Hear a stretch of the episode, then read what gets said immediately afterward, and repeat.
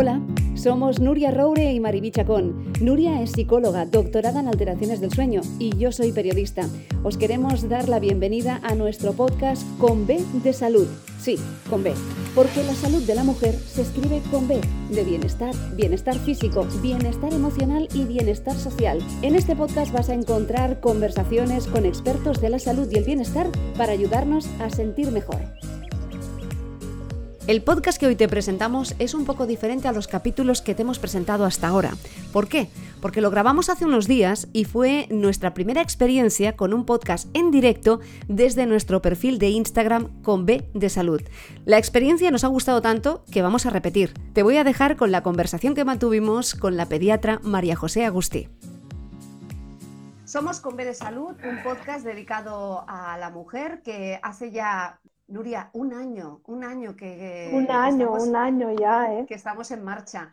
Y cada semana, cada viernes, eh, lanzamos un nuevo, un nuevo programa e intentamos que esté muy enfocado a la mujer, al bienestar de la mujer, pero no nos cerramos eh, ni ponemos puertas al campo. Los hombres siempre son muy bienvenidos.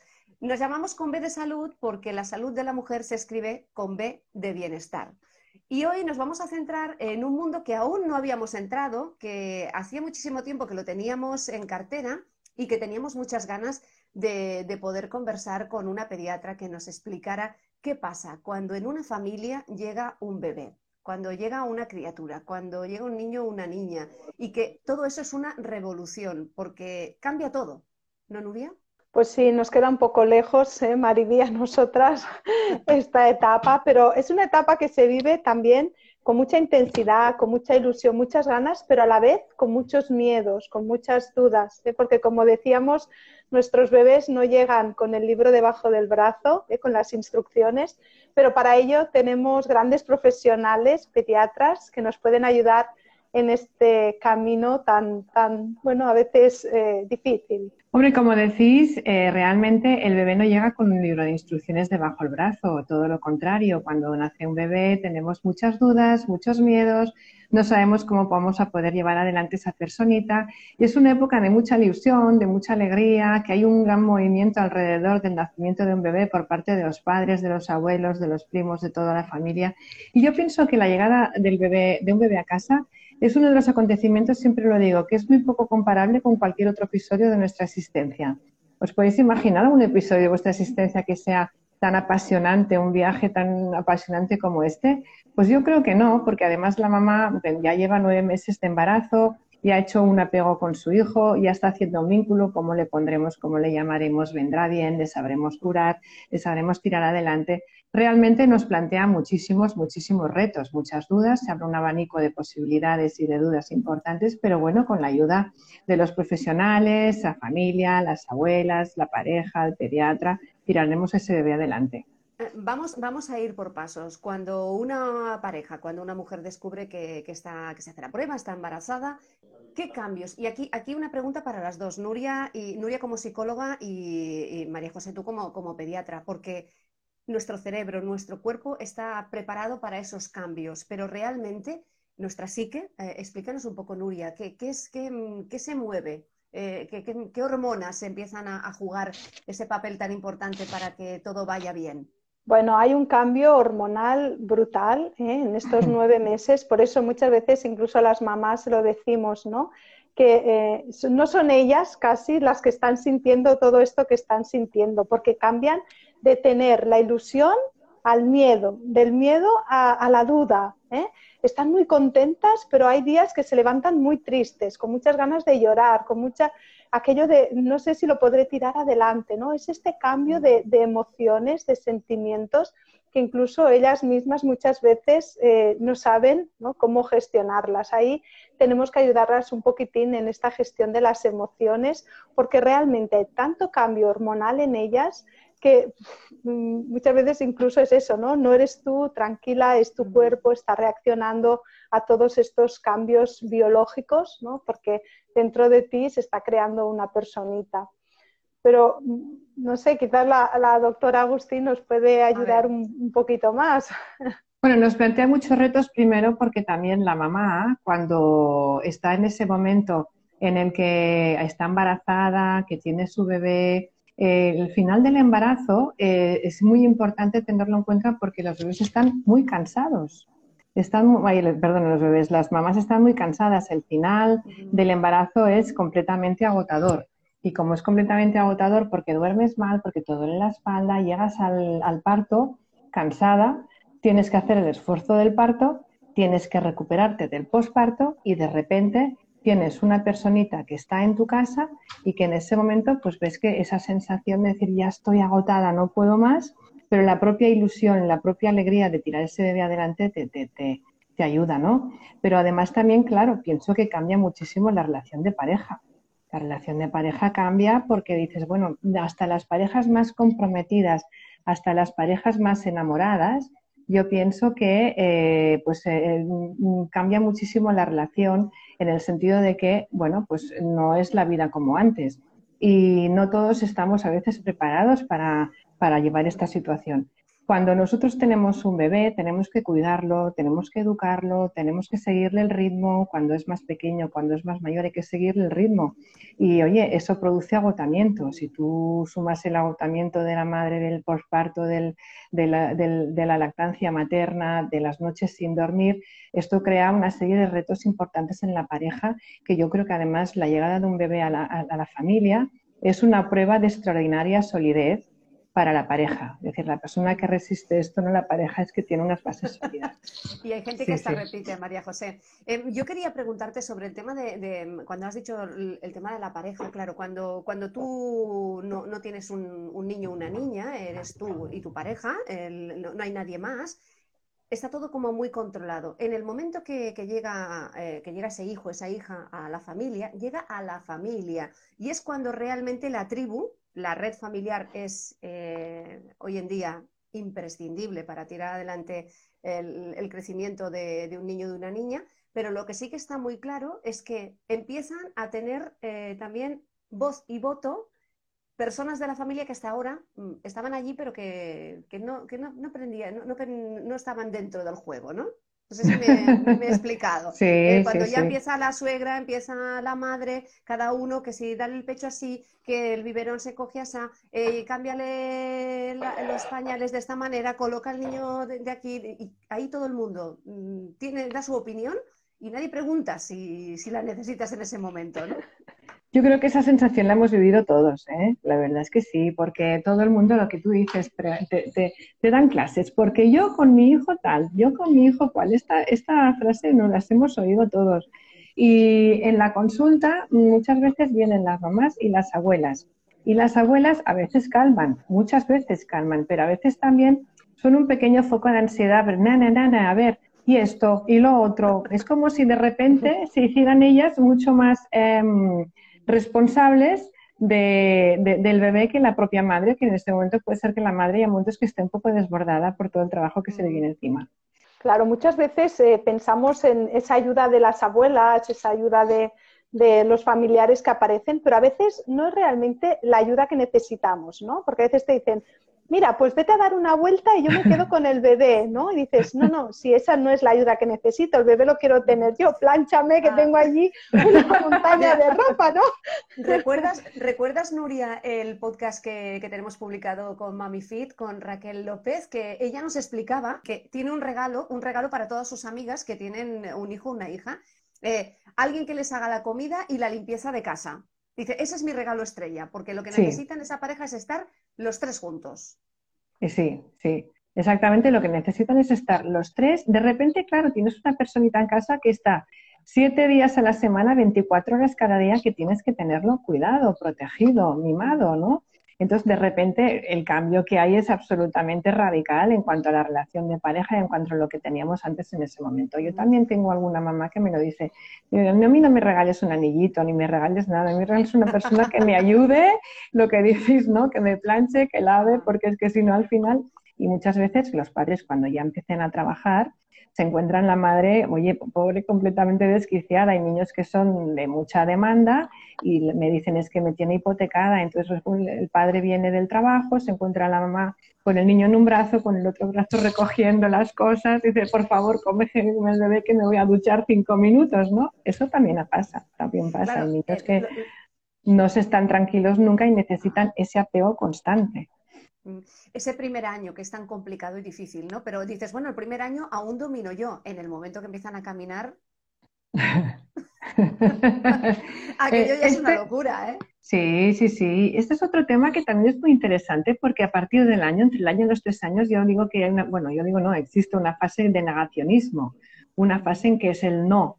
¿Y qué es lo que marca esa fase del no? ¿Quieres irte a la ducha? No. ¿Quieres salir de la ducha? Tampoco. ¿Quieres ir esto? No. ¿Quieres comer? No. Luego la acaban haciendo porque al final toca. Pero es esa fase en la que el bebé ya no es bebé y adquiere su propia autonomía. Lo que decís, anda. Y cuando el bebé anda y se desplaza, su mente está pensando en que hay un cajón que ha visto en una zona que había unos pañuelos de mamá estupendísimos con muchísimos colores y está pensando en ir a, sacarlo todo y desordenarlo todo y a investigar qué más hay. Entonces, cuando es pequeñito, tú lo coges de la trona a la silla, de la silla a la trona, de la trona al coche, del coche a la bañera, de la bañera tal, tú mandas sobre él. Cuando tiene un año, lo que decimos, aumenta su autonomía y entonces aumenta también sus capacidades de investigar otras cosas. La alimentación pierde cierta importancia y ellos se dedican a hacer su propio yo y su propio no. Su propio no. Siempre te están diciendo no. Hablaremos de alimentación, a ver si nos va a dar tiempo de todo, porque claro, nos hemos centrado en el primer año de vida y también me gustaría, eh, María José, que nos explicaras, porque además tú tienes experiencia, porque cada día te encuentras con familias y con, niños y niñas, ¿qué ha supuesto la pandemia? Porque mm, explica, por ejemplo, cómo tú recibes a los niños en consulta, que, claro, que la, cara casi no se te ve.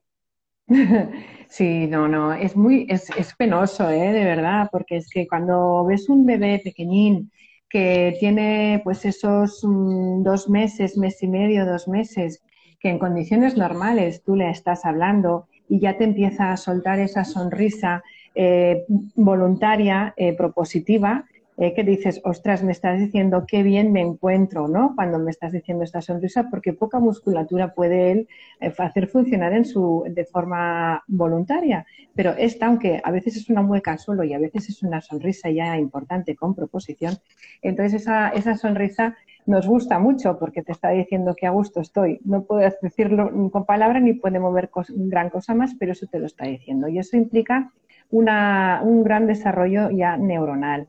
Entonces, claro, en este momento nosotros estamos pasando consulta, pues ya lo sabéis, con la mascarilla, con un traje de buzo, estamos realmente espantosas y parecemos astronautas. Y claro, los niños, cuando tú les escuchas, les hablas, les dices y utilizas ese idioma niño de voz de falsete que yo digo, hola cariño, ¿cómo estás?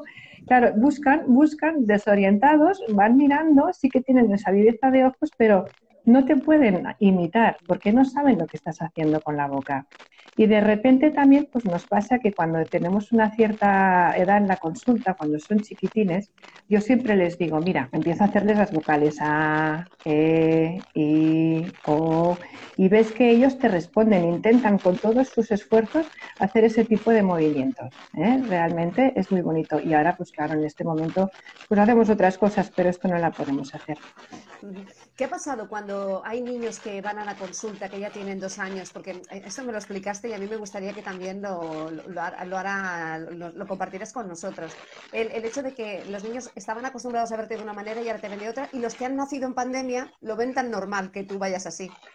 Sí, los que han nacido en pandemia lo ven tan normal. Ellos consideran que eso es lo normal, ven a sus padres con la, con la mascarilla, claro, fuera de casa, adentro no nos ven a nosotros con mascarilla, no se asustan realmente. A veces ven, nos la tocan, no dejamos que nos la toquen porque, claro, es un foco de, posibles infecciones. Pero eh, cuando nos ve un niño de más de un año vestidos de semejante manera, es que se entra en la puerta y es un grito de guerra como diciendo, esta mujer me la han cambiado, pero ¿esto qué es? O sea, lo hemos notado muchísimo y además que son niños menos sociables.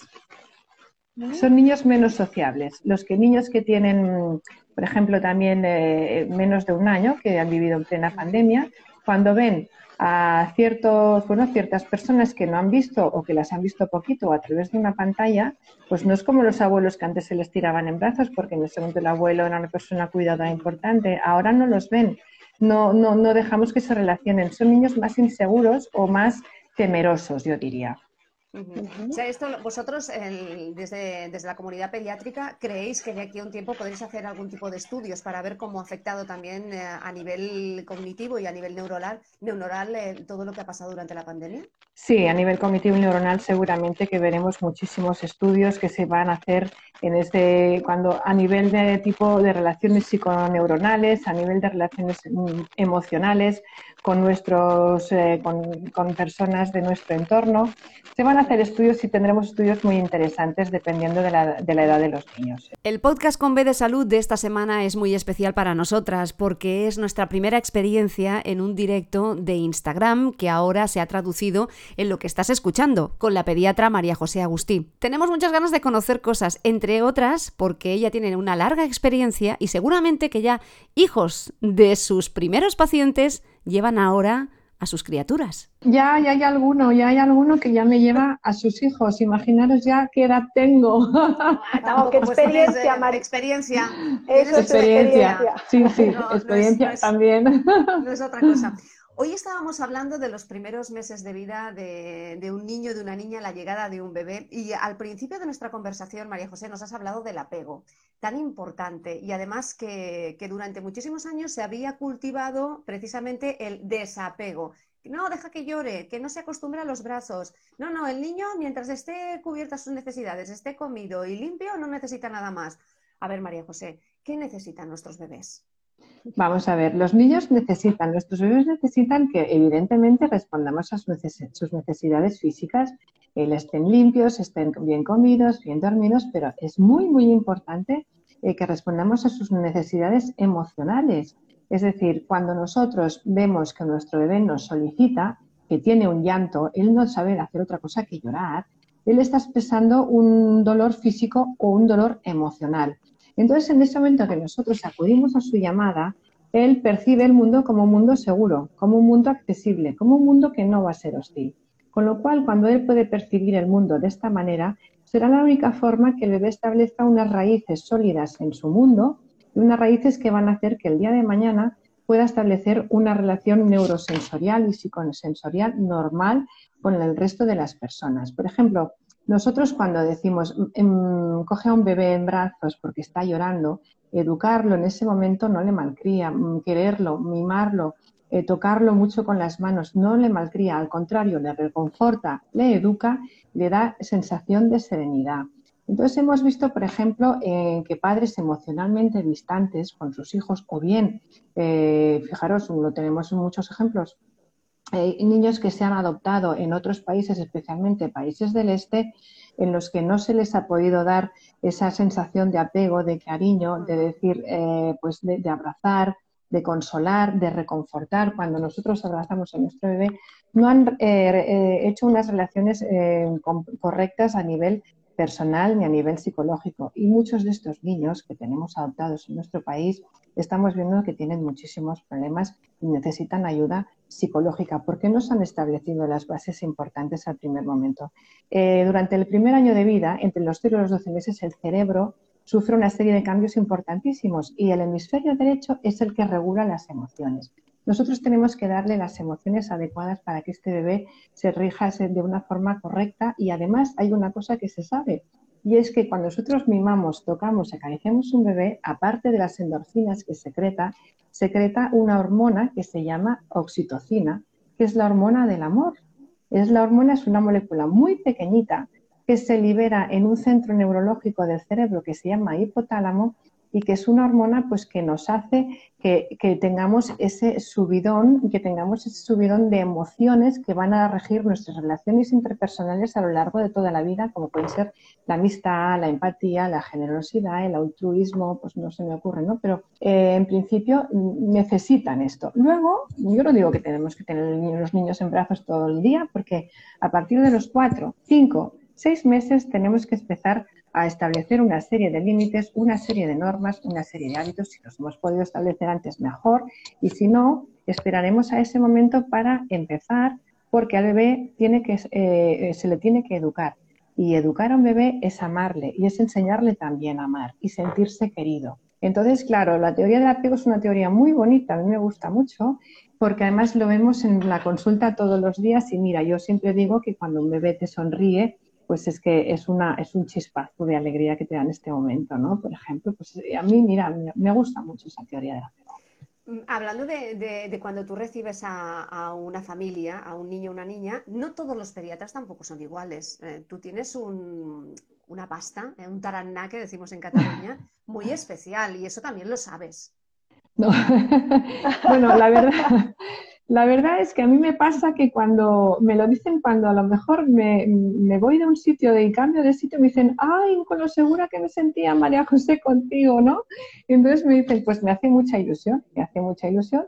Y realmente, pues esa, esa conexión que tienes con los bebés a mí me gusta mucho y las madres también lo valoran. ¿eh? Sí. Yo te quería preguntar, porque ahora últimamente yo sobre todo veo algunos niños que son como, nos encanta poner etiquetas, sí, eso lo voy a decir, nos encanta poner las etiquetas, hablaremos de tres o cuatro etiquetas buenas que solemos poner a los niños. Y una últimamente que estamos poniendo son los niños de alta demanda, estos niños que son muy demandantes, ¿no? Muy demandantes de, ahora que hablabas del apego, de tenerlos en brazos, y claro, llega un momento que hay mamás que me dicen, es que es todo el día y toda la noche, ¿no? Mm. Eh, explícanos un poquitín cómo gestionar estos niños que quizás tienen unas características especiales. La verdad es que los niños de alta demanda existen. Es lo que tú dices, sí que tenemos mucha tendencia a etiquetarlos y los niños de alta exigencia y de alta demanda existen. Son niños que ya desde pequeñitos se comportan con una necesidad imperiosa de llamar a su madre. La llaman llorando, evidentemente. Pues cuando ya no son tan llorones, ¿no? La llaman balbuceando. Cuando ya están eh, eh, gateando, la persiguen por toda la casa porque es su punto de referencia, es su amor, su cariño. O sea, mamá es casa y mamá es casa y mamá es protección. Y esto lo tienen, eh, lo sienten de una forma muy, muy, muy, muy potente y no pueden despegarse de su madre. Entonces, claro, en este sentido, gestionarlos que, necesita mucha paciencia, mucha amabilidad, mucho, mm, pues, eh, una alta sensibilidad para atender a estos niños, porque eh, ellos no entienden que cuando ellos te llaman tú no puedas estar con ellos. Es decir, entendemos que un bebé de tres meses tiene que estar en brazos cuando lo necesita, pero a lo mejor un niño de dos años no hace falta. Y esos niños están RQR, RQR, ¿no? Con la madre. Vamos a ver, son difíciles de llevar, pero necesitamos que, eso, que, sea, que se sienta seguro.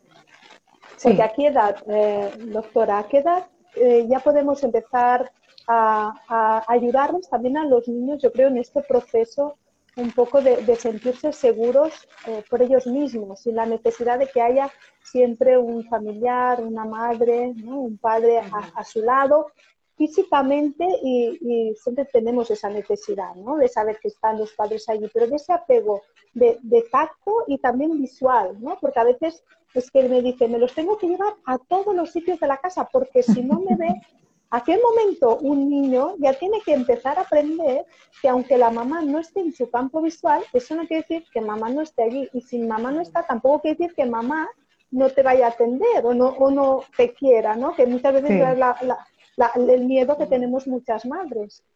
a partir del año, año y medio, ellos ya empiezan a entenderlo. ¿eh? Lo que pasa es que esto es muy variable. Es como decir, por ejemplo, eh, los niños andan a los nueve meses o pueden andar a los, a los 16 o a los 15 y todo es normal. O sea, hay una gran variabilidad. El que anda a los 9, hombre, es muy adelantado, o a los 10 o a los 11, y el que anda a los 16 también. O sea, el ritmo madurativo de cada niño es muy variable. Y también es muy variable en esa sensación de apego que tenemos, que tienen excesivo. Por ejemplo, en la consulta muchos niños, muchas madres me dicen que con su hijo de dos años, de año y medio, de dos, de dos y medio, está jugando en cualquier parte de la casa, pero va diciendo periódicamente, mamá, mamá, sí, sí estoy aquí. Es lo que me estás diciendo, ¿no? Realmente, cuando ellos se dan cuenta de que mamá está, está ya se tranquilizan, porque es lo, lo que digo, mamá es casa, ¿no? ¿A partir de qué edad? Pues a partir de, en principio, el año largo, dos años, ¿eh? Sí, sí, sí, a partir de ahí ellos empiezan a no cortar el cordón umbilical porque eso no se hace nunca y tampoco nosotros no lo hacen nuestros padres. Yo creo que hasta que nos morimos seremos padres porque eso es algo que no podemos evitar. Pero a partir del año y medio, dos años, ¿no? Empiezan ya un poco a, desligarse de esta sensación tan de hipotecar a, la madre, sobre todo es con la madre. Y a veces incluso llegan a tener conductas tiranas, ¿eh? Tiranas, sí. Claro, como por ejemplo cuando los llevamos al colegio, cuando los llevamos a la guardería, mm, aunque sean muy chiquitines, saben que los estás dejando. Y hacen ese chantaje emocional que muchas veces luego los miras por la ventanita y ves que se lo pasan pipa, que están disfrutando muchísimo, pero en el momento que tú dices adiós, aquello es un desastre. Sí. sí, tenemos que tener en cuenta que, claro, un bebé ha estado en su casa desde que nace y tiene un ritmo determinado, unas rutinas determinadas, tiene un entorno que domina, que le da seguridad, que le da confianza y que en este momento él lo domina perfectamente y está con gente que conoce, con sus padres o sus cuidadores. Y en el momento en que lo llevamos a la guardería, de repente, pues claro, él observa que eh, sus padres lo han dejado con gente que no conoce, con un entorno que no domina, con un entorno físico, unas eh, clases diferentes, con niños que no sabe quién son. Esto a veces le da sensación de aislamiento, de desconfianza y de confusión. Por eso es tan importante la adaptación, que hoy en día la están haciendo muy bien todas las guarderías, estas épocas de adaptación en que nosotros miramos a los niños un ratito, conoces a la profesora, empiezan a interactuar, los bebés se darán cuenta, porque a ver, los bebés son muy cotillas, si algo tienen son muy cotillas, cuando llegan a un sitio enseguida empiezan a mirar, son muy curiosos, ¿no? Y entonces estas sensaciones van quedando y el día que se quedan solos, es evidente que ya empiezan a entender que mamá me ha llevado hasta aquí, papá me ha llevado hasta aquí, muy malo no será. Pero de todas maneras sí que nos chantajean, porque ya sabéis que hay el niño siempre que cuando llega a casa después de la guardería, a mamá no le hace ni caso. ¿Habéis observado esto? No le hace ni caso, o sea, la ignora, cosa que a las madres les produce muchísimo dolor. Pero esto es así y es un funcionamiento de los bebés muy curioso pero pensamos que no, que no pueden tener este, este, no sé, esta capacidad, ¿no? De, de, utilizar esta, esta estrategia emocional. Cuando los vemos tan bebés parece imposible que puedan, que puedan tan pequeñitos ya utilizar, ¿no? Las emociones, las Utilizan las emociones y en ese momento ellos ya están planificando cómo voy a hacer que mami se, se dé cuenta. Normalmente digo mamá porque suele ser con la mamá, que es con la que se ha volcado siempre en protección y cuidado de su hijo, ¿no? Por un instinto natural y por la lactancia materna. Em, pero ¿cómo voy a hacer que mami se dé cuenta de que yo no estoy conforme con lo que, donde me ha llevado? A mí me han sacado de casa y estoy en otro sitio que no conozco y que no domino, ¿no? Claro, Eso también es un poco riesgo, ¿no? Porque muchas veces las mamás nos sentimos culpables de muchas cosas, ¿no? Porque queremos ser súper mamás y siempre, nos acabamos sintiendo culpables por cualquier cosa, ¿no? Entonces, que nos hagan esta conducta también puede hacer que nosotras mismas lleguemos a cambiar también, ¿no? A, a, ceñirnos un poco a la demanda del bebé, una demanda de un bebé que tampoco sabe bien bien es lo, correcto, lo, necesario, lo adecuado para, para él, ¿no? Sobre todo ah. cuando ya hablamos de cosas de, de, salud, ¿no? Porque a veces eh, yo me pongo las manos en la cabeza cuando a veces hay papás que dicen que van en el coche y no pueden atar con el cinturón de seguridad o con el cinturón de, de la sillita a los bebés porque llora, porque no quiere, porque no hay manera. Ah, ¿y qué hacemos? No nos vamos. No, podemos ir de viaje. o no ponemos los abrigos porque sale de la guardería y no se quiere poner los abrigos. Yo que doy a veces charlas por las guarderías, es que hay, hay profesoras que me lo dicen, es que sale el niño de aquí calentito y tal, y como no se quiere poner el abrigo, no se lo ah. ponen, porque el papá no puede o la mamá no puede con el niño para ponerle un abrigo. Luego, claro, me llega al día siguiente con los ojos medio resfriado y venga, todos estamos otra vez con los niños. Entonces, a veces también, como hablábamos, ¿no? Estos niños tiranos que, otro, otro, otra etiqueta, ¿eh? Que, que lo solemos... Em, es porque las mamás al final y los papás lo sentimos tan mal ¿no? que, que, acabamos cediendo un poco a este, estas demandas. Yo no sé si es un chantaje emocional realmente, pero como tienen este cerebro tan primitivo, es como decir mi, necesidad básica, ¿no? no sé. Es, es, evidente que acabamos sucumbiendo. ¿no? Cuando vamos a una guardería los vemos que es que son ideales, de verdad. Llegan, se, se cuelgan la mochila, se cogen, esto ya más mayorcitos, se cogen su bata. Vamos a lavar las manos, todos a lavar las manos. Vamos a ponernos los abrigos, todos los abrigos. Ahora toca comer, todos sentaditos a comer cosas que no están comiendo en su casa, están comiendo en la guardería. A mí me maravilla cómo pueden tener 10, 15, 12, 20 niños en una, en una, en una clase y están todos haciendo lo que, lo que la profesora dice. Nosotros tenemos uno en casa y no conseguimos que nos haga ni caso. Entonces, claro, en, en, la guardería pues eh, hay una disciplina, hay unos hábitos que se adquieren de forma comunitaria que muchas veces sería mucho más difícil adquirirlos de forma individual en casa, y eso existe, y también los hábitos alimenticios se adquieren de forma mucho más fácil en las, guarderías que en las casas, porque en las casas nosotros sabemos que si al bebé no le gusta, eh, yo que sé, una determinada fruta, le vamos a poner otra. Y así en el colegio, si no le gusta una fruta y ve que todos los demás se la ponen y se la están, están sentados en la mesa y se la comen, evidentemente, pues al menos lo va a probar y comer un poco. ¿eh? En casa nos montará pollo, pero en la guardería no, porque en casa tenemos otro vínculo.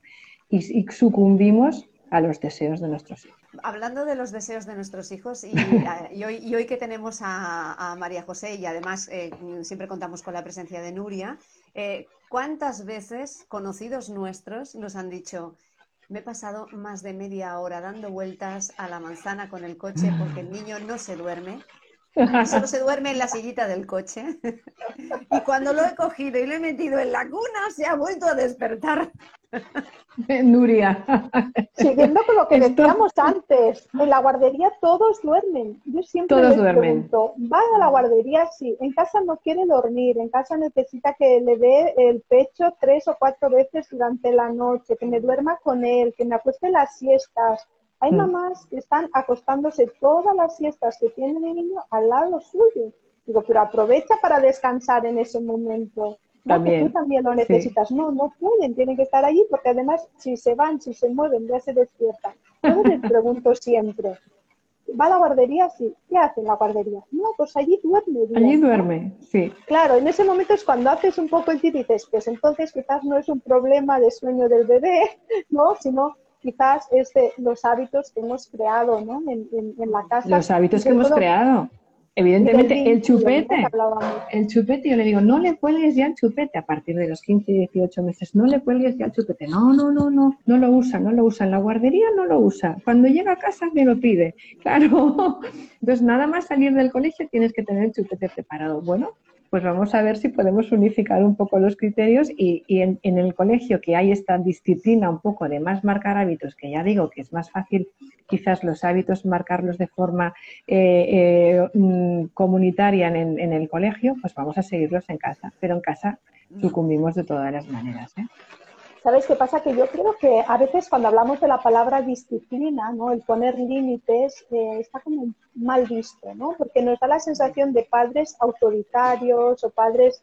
No, queremos ser como nuestros padres, nos queremos desvincular de, ese, de esa educación ¿no?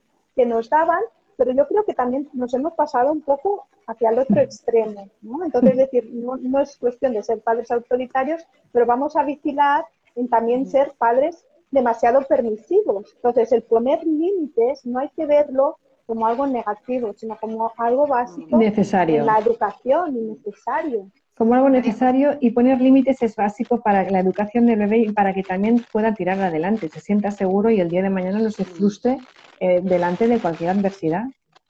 ¿Y qué pasa con las custodias compartidas con niños pequeños? Cuando cada uno tiene el criterio y encima tiene el escudo bien reforzado para que todo lo que hagan en la otra casa a mí no me gusta.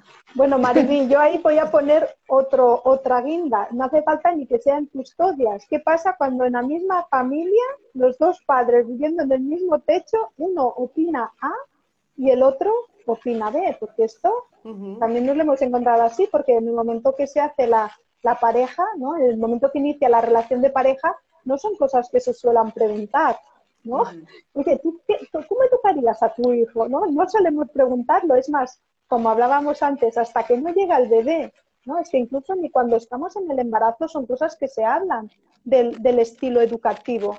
Pero en el momento en que llega ese bebé a casa, es en ese momento cuando realmente te das cuenta de decir, estamos a una en este aprendizaje, en esta, ¿no?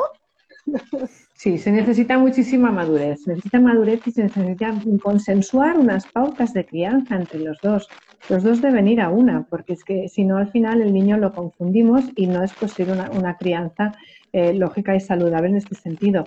Igual que con los abuelos, yo pienso, ¿no? Que debemos decir, los abuelos eh, ¿Crían o malcrían? Pues un poquito de todo, pero sí que vemos que con los abuelos los niños tienen disciplina, pero los abuelos a lo mejor pues también escuchan, eh, atienden, llevan el niño al cole y tienen que consensuar unas pautas de crianza con los padres porque claro, si la madre dice o los padres dicen tienen que tomar, comer y esto, tal y cual, pues los abuelos tienen que llevarlo a cabo. Alguna vez se desvían un poquito, pero con todo el cariño del mundo, ¿eh?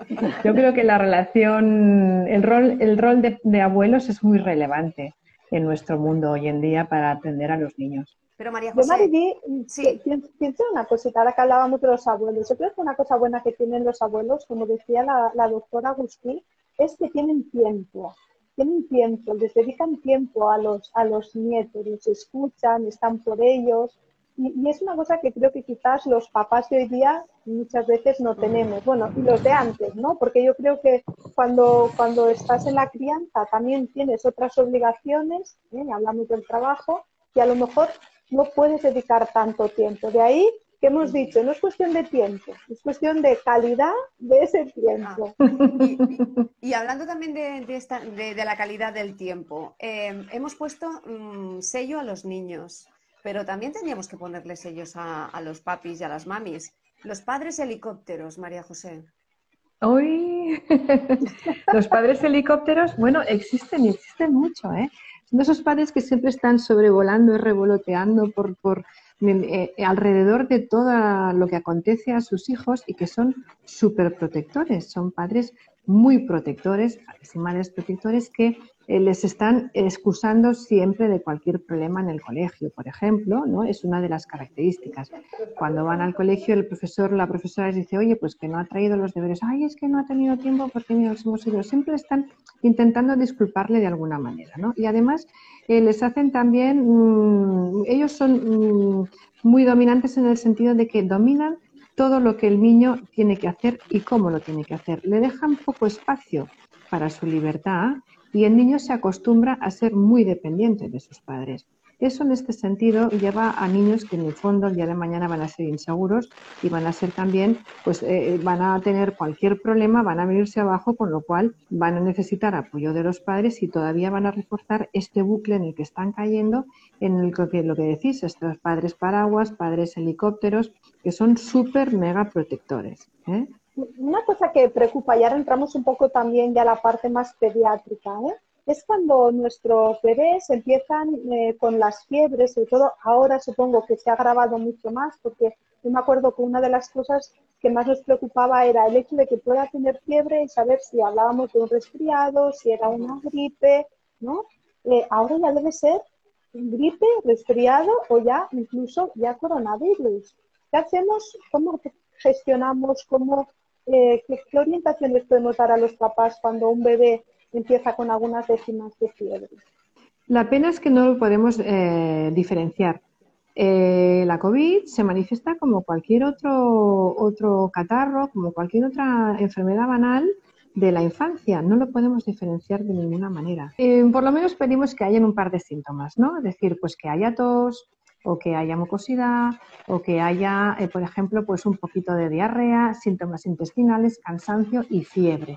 La que utilizamos más como protocolo, digamos, es la fiebre. Cuando tenemos un bebé, un niño que tiene fiebre de 10, 12, 14 horas, por ejemplo, 24, hacemos ya el test de antígeno o la PCR. Hay que decir que la inmensa mayoría de niños dan negativo, ¿eh? porque los niños mm, se, se contagian un poco y también transmiten poco. Yo creo que el receptor ese de la proteína dichosa del virus que entra en las células, yo creo que ese receptor se parece ser que tienen, lo tienen muy poco desarrollado en los niños. Y el niño que da positivo en, los test, desde luego, pues a él no le va a pasar nada, pero sí que tiene que haber una cierta mm, aislamiento del niño pero claro, de sus padres no se va a poder aislar, porque si no, ¿quién lo cuida? ¿no? Entonces, muchas medidas de higiene, mascarilla, lavado de manos, tenemos en cuenta que los niños son poco transmisores, pero bueno, al menos lo retiras de la guardería o del colegio, etcétera. Dos preguntas en una, María José. Eh, yo tengo mucha curiosidad. Ah, no sé si a vosotras os han hecho ya algún PCR o algún antígenos. Ah, yo pasé por el antígenos y la sensación del palito por la nariz A ver, que no pasa nada, que se te pasa enseguida, pero es increíble. Que te cayó la gotita, Mari, te cayó la, gotita. Me, emocioné y todo de la sensación. Yo, mira, le, dije al enfermero que digo, ¿me estás buscando el on-off? Porque, digo, pero es igual, el, el, chico lo hizo fantásticamente bien y dio negativo. ¿Los niños se les hace igual? No, no, se los hace a nivel de anterior, a la zona anterior. O sea, cuando a nosotros nos pasa eso, que tenemos esa sensación de llanto incoercible, que te cae la gota, que no puedes con tu alma, que empezarías a toser, es porque ya hemos dado la vuelta y bajamos por lo que sería el cabo, una, una cavidad que hay detrás, ¿no? Pero a los niños se les hace solamente, se introduce una pequeña cantidad del de hisopo, del escobillón, por la parte de arriba y no se da, no, no se entra en bucle. Pobrecitos. Aún así, no, aún así no les gusta nada que se lo hagamos ¿eh? y lo recuerdan con horror, ¿eh? pero bueno, vamos con mucho cuidadito. Sí. En, la primera parte de la pandemia, y aquí venía mi otra pregunta, a los niños se demonizó, se les demonizó, que si eran muy transmisores, hasta los primeros estudios que, salieron, y era, era una cosa, y además, y en, en, los adolescentes también, era preocupante porque se sentían culpables y hasta, hasta había niños que decían, no, no, es que no quiero, no quiero ni, ni hacer una videoconferencia con la abuela, aquello que decía, es que a lo mejor se lo contagio. Es que primero pensábamos que, claro, que los niños eran como la gripe. Los niños son súper transmisores de enfermedades como la gripe. Primero empieza la gripe infantil y luego pues la, la, gripe de los adultos. Y claro, como estamos en estos momentos en que todos sabíamos que había que hacer tantas medidas de limpieza y precisamente un niño limpieza pues es muy difícil porque lo toca todo, lo chupa todo, está siempre con las manos en la nariz y le ahí, pues claro, mm, mm, pensamos que Dios mío, si contagian como la gripe, pobres de nosotros, ¿qué va a pasar? Y esto pues a veces, eh, luego se ha visto que no, que como os decía, evidentemente, pero sí que hay muchos niños que han tenido mucha ansiedad con este tema porque aparte cuando se han abierto las puertas después del confinamiento y les nos hemos dicho ya podemos salir. No querían salir, no querían, salir. Tenían miedo de, contagiar a los demás, de sus padres, de a lo mejor que, claro, les hemos explicado que este bicho es tan malo, han visto tantas historias por televisión, tanta, tantas eh, imágenes de UCIs, de gente, que ellos, muchos no querían salir. Claro que había, hay, había que respetarlo, había que respetarlo y poquito a poco, pues los niños se han dado cuenta de que salir a la calle es saludable, y de que, bueno, en este momento pues mm, van superando la situación, pero en la sensibilidad de los niños, hay muchos niños muy sensibles que se negaban a salir de casa a partir del mes de mayo o junio, cuando abrieron, no me acuerdo. Ahora, mm, hablando de, la gripe y de que ellos son tan transmisores, una cosa que realmente se ha visto como un efecto positivo que nos ha traído el COVID es el uso de las mascarillas, más higiene. Eh, ¿Has visto este año en consultas que os ha bajado los casos de gripe en niños y de resfriados? Yo creo que he visto un niño con gripe.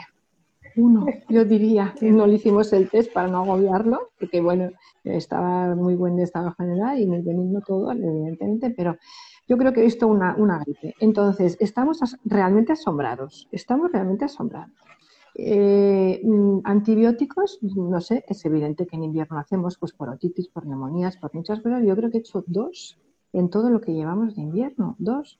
Eh, broncodilatadores como el salbutamol, vamos, es que no hacemos. Estamos muy asombrados porque además las urgencias de pediatría están muy flojas.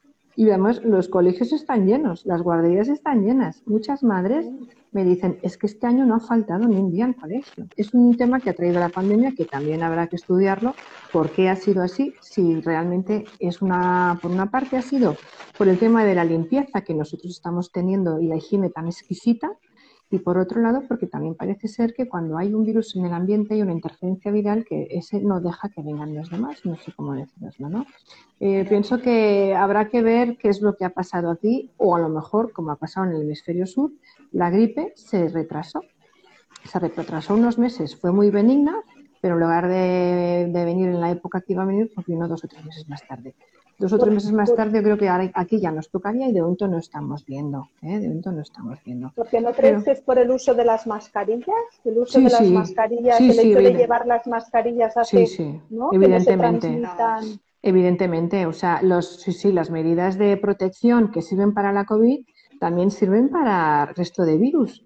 Claro, todos con mascarilla, todos con limpieza, todos con separación ¿eh? menos movimiento de gente en las guarderías y los colegios, bueno, a veces lo ves, están haciendo cola para el gel, los niños, que son impresionantes, son impresionantes, ¿no? Y, estamos viendo que, eh, no sé, no sé qué, es, eh, qué va a pasar después, pero de momento las medidas de higiene han funcionado para la gripe, para las bronquitis, para las bronquiolitis, para las neumonías. Hemos visto muchísima menos patología este año. Realmente es asombroso. A nosotros también nos dará fuerza los pediatras porque siempre en invierno nos dicen las madres, los padres, este niño no tiene defensas, María José, está todo el día enfermo, es que dale algo porque vuelve a estar enfermo, otra vez me puede el cole que tiene fiebre. Y siempre les decimos, no es que tu hijo esté, esté bajo de defensas, es la época que estamos, la epidemiología que tenemos que siempre en este momento hay epidemia de casi todo, de gripes, de bronquitis, de bronquiolitis, los niños están siempre juntos y ya verás como cuando venga abril, mayo, junio, todo esto va a desaparecer. Y este, en este caso nos va a dar la razón, porque ves, no es una cuestión de defensa, es una cuestión ambiental. Eh, no hemos hablado de la alimentación y la alimentación es importantísima y sobre todo en los primeros meses con todas las tendencias que hay ahora de, alimentación en, niños y niñas, sobre todo en, primeras, las primeras épocas de, vida. Eh, nos, ha quedado, nos ha quedado temas eh, mm, educacionales que también nos gustaría hablar contigo sobre qué juguetes son los más adecuados, porque claro, todos en casa tenemos niños superdotados. Siempre juegan con, juguetes de mucho más mayor. O sea que todo este tipo de cosas se nos ha quedado, se nos ha quedado en el tintero. María José, además, Hoy estoy encantada porque muchas de las personas que han hecho podcast con nosotros se han ido conectando, como Vicenza Luyes, que lo acaba de hacer, Mónica Mercadal, Carla Romagosa. No sé si me he dejado, me he dejado a alguien, ¿eh? pero, pero em, me ha hecho muchísima ilusión que, en este directo que hemos hecho hoy con María José, que era nuestro primer podcast en directo, con algún problemilla técnico que nos ha jugado una mala pasada, pero que, me gusta que otras eh, otras personas que hayan participado con nosotros eh, se hayan conectado. Eso es que la experiencia que, vivieron también fue, fue positiva y fue, fue interesante. María José, que quedamos contigo otro día. Perfecto, cuando queráis. Hasta aquí el episodio de hoy. ¿Te ha gustado? No dudes en suscribirte y así estarás informada de todos los capítulos que como este seguro te ayudarán a sentirte bien. Porque recuerda que la salud de la mujer se escribe con B con B de bienestar. Hasta la próxima.